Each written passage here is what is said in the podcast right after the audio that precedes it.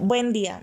El siguiente podcast es un ejercicio académico del Colegio Lamparo, realizado para el curso de Informática y Tecnología con el docente John Benavides desde la ciudad de Santiago de Cali. La responsabilidad de lo que se dice es únicamente de quien realiza este podcast.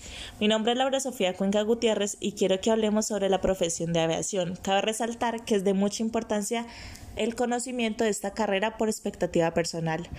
Para desarrollar este tema me acompaña el señor Ángel Daniel Arbeláez, quien estudia en la Academia de Aviación Occidente. Gracias por acompañarme, señor John. Buen día. Empiezo por preguntarle. ¿Cuál fue el motivo por el cual estudió la carrera que ejerce o estudia? Muy buenos días, mi nombre es Ángel Daniel Arbeláez y pues el principal motivo fue porque desde muy pequeño me gustaba mucho los aviones, el tema de aviación. Mi padre también lo ejerció la carrera y pues es un gran piloto y yo quería, quiero ser como él. Y pues todavía no la ejerzo, sigo en la carrera, pero pues estoy en el proceso de aprendizaje y pues ser un gran piloto.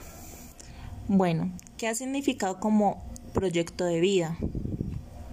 Principalmente es en, el momento de que culmine mi carrera, vivir de eso, obviamente, cumplir mis sueños, tales como comprar mi casa, mi carro, conocer nuevas culturas, tener, tener nuevas experiencias y oportunidades en la vida.